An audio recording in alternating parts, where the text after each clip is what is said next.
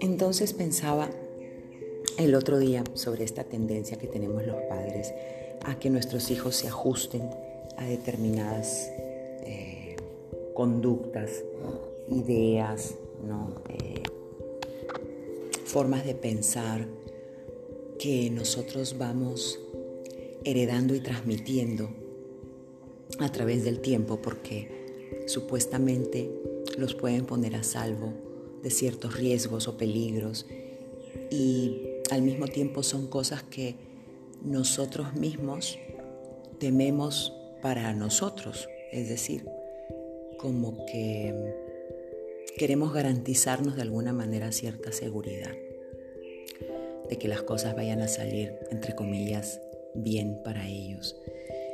Y me vi de pronto en una necesidad o en un intento de querer evitar que mi hija adolescente sufriera, ¿no? O em, quise como controlar en un momento eh, o guiar su pensamiento o sus decisiones en frente a, una, a un problema que ella tenía. Y de pronto me sentí muy angustiada, como que decía, no, ella debería pensar esto, ella debería hacer lo otro. Y se lo decía y me tomé mucho trabajo, mucho tiempo en hablar con ella, tratando de, entre comillas, orientarla desde un lugar amoroso, ¿no?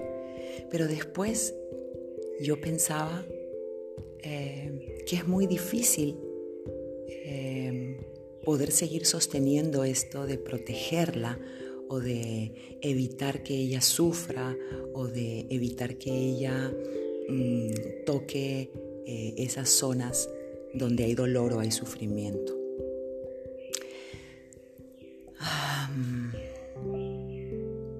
y pensaba quizá que es el dolor, o pues llegué a esta conclusión, ¿no?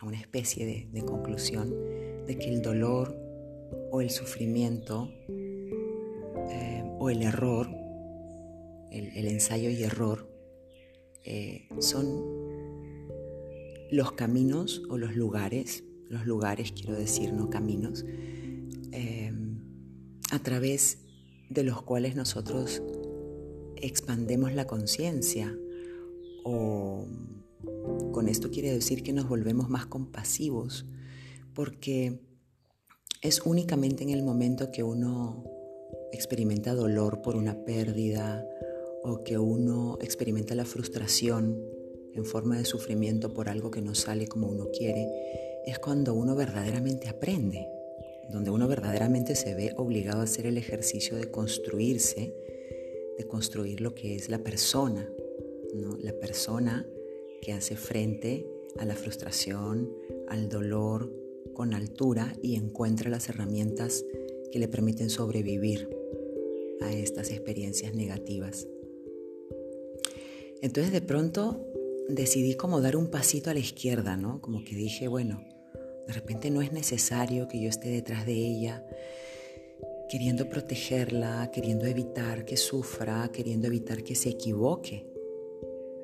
Eh, y duele, ¿no? A uno, a mí como madre, por ejemplo, me duele a veces tener que tomar esta decisión de decir voy a dar un paso a un lado y la voy a dejar decidir por supuesto dependiendo de la magnitud de la decisión, ¿no? Eh, pero yo pienso que hay que ir dándoles un poco de autonomía y permitir, permitir de alguna manera que ellos experimenten la frustración o el tener que cargar con la consecuencia de, un error o de una mala decisión. Porque no veo que haya otra forma en la que ellos desarrollen la inteligencia emocional, ¿no? Sino es a través de aprender de sus, propios, de sus propias decisiones y, y en el ejercicio de ellas, ¿no? en el ejercicio de la libertad de decidir. Entonces, bueno, un poco quería hablarles hoy sobre esto, sobre lo importante que me parece a veces dar un pasito a un lado, ¿no? Y no siempre pensar que uno, por ser la mamá o el papá, tiene todas las herramientas disponibles o tiene eh, todo el conocimiento, porque además nuestro conocimiento está totalmente infectado por nuestras propias experiencias pasadas, ¿no? Eh, y es muy fuerte, o sea, el discurso de la mamá, el discurso del papá es súper fuerte para la mente de ellos. Por ejemplo, en el caso de las relaciones de pareja, ¿no? A veces uno como mujer ha tenido un montón de experiencias negativas donde uno ha sufrido.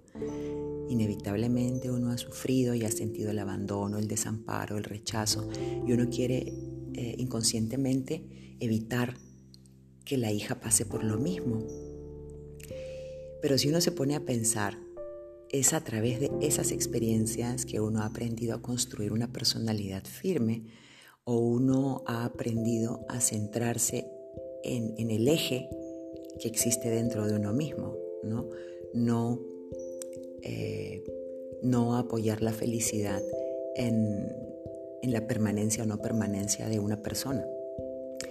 Entonces es ahí donde yo dije, de repente hay que dar un pasito a un lado, ¿no?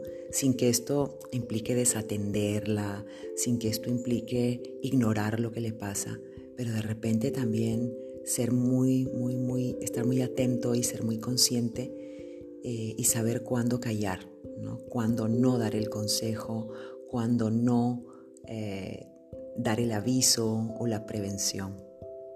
Porque también hay mucha información errónea ¿no? que nosotros transmitimos, como por ejemplo las mamás muchas veces, no, ten cuidado porque los hombres son así, ten cuidado porque los hombres son así, mira lo que a mí me pasó, porque si yo no hubiera hecho esto, y se nos olvida a veces de que la, de que la vida de un hijo o la vida de, un, de un niño es una página en blanco, ¿no? y que por ninguna razón, por más que nosotros pensemos, que han habido unas actitudes que nos han servido a nosotros eh, para superar ciertos problemas, no se nos debe olvidar que ellos tienen derecho a la creatividad, ¿no? a inventar ellos sus propias formas y que esas propias formas se van a ajustar al nuevo, a los nuevos tiempos en que ellos viven.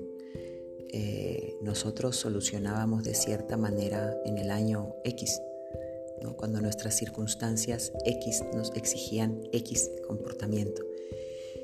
Y finalmente uno resuelve sobre la marcha, ¿no? Eh, esto de ir con un recetario de mamá o de papá para enfrentar tal o cual circunstancia no siempre es favorable, porque finalmente uno resuelve sobre la marcha, ¿no? Llegado el momento en que uno tiene que tomar una decisión, uno toma la decisión que le sale del corazón y así debería ser. Y yo pienso que quizá lo correcto sería impulsar o promover más bien eh, el hecho de que ellos aprendan a escuchar su corazón y su ombligo también, ¿no? sus entrañas. Y después de haber tenido varias conversaciones con, mi hija adolescente sobre, pues, sobre sus, sus, temas y sus inquietudes, al final terminé ensayando esto, ¿no? De, de decirle, mira, decide según tu corazón, ¿no? lo que, lo que, lo que tus entrañas te dicen, porque a veces te haces la idea de que esta persona eh, está actuando por esto o por lo otro, pero trata de aclarar tu mente y escuchar a tu corazón, ¿no? escuchar qué dice tu cuerpo, porque nos engañamos muy fácilmente, ¿no? Eh, premeditando, prejuzgando, y en realidad, si nosotros queremos vivir la vida como un presente continuo, deberíamos, o sea, lo primero que debería pasar es que deberíamos abandonar todo juicio, ¿no? Eh, e intentar confiar, no en la persona, sino en la vida, ¿no? Confiar en nosotros, que estamos atrayendo las experiencias que necesitamos a nuestra vida y que por más que las cosas parecieran ir mal o que pareciera que todo está caminando equivocadamente, es de alguna manera lo que el alma necesita para aprender ¿no? o para desaprender. Que yo pienso que en último caso eso es lo único que hemos venido a hacer aquí, ¿no? aprender y desaprender. Eh, y llegar a, ese momento en el que vivimos totalmente libres, un presente continuo, en el que las soluciones prácticamente que se van presentando solas. Entonces, bueno, les quería compartir esta reflexión. Eh, les deseo que pasen un feliz día. Chao.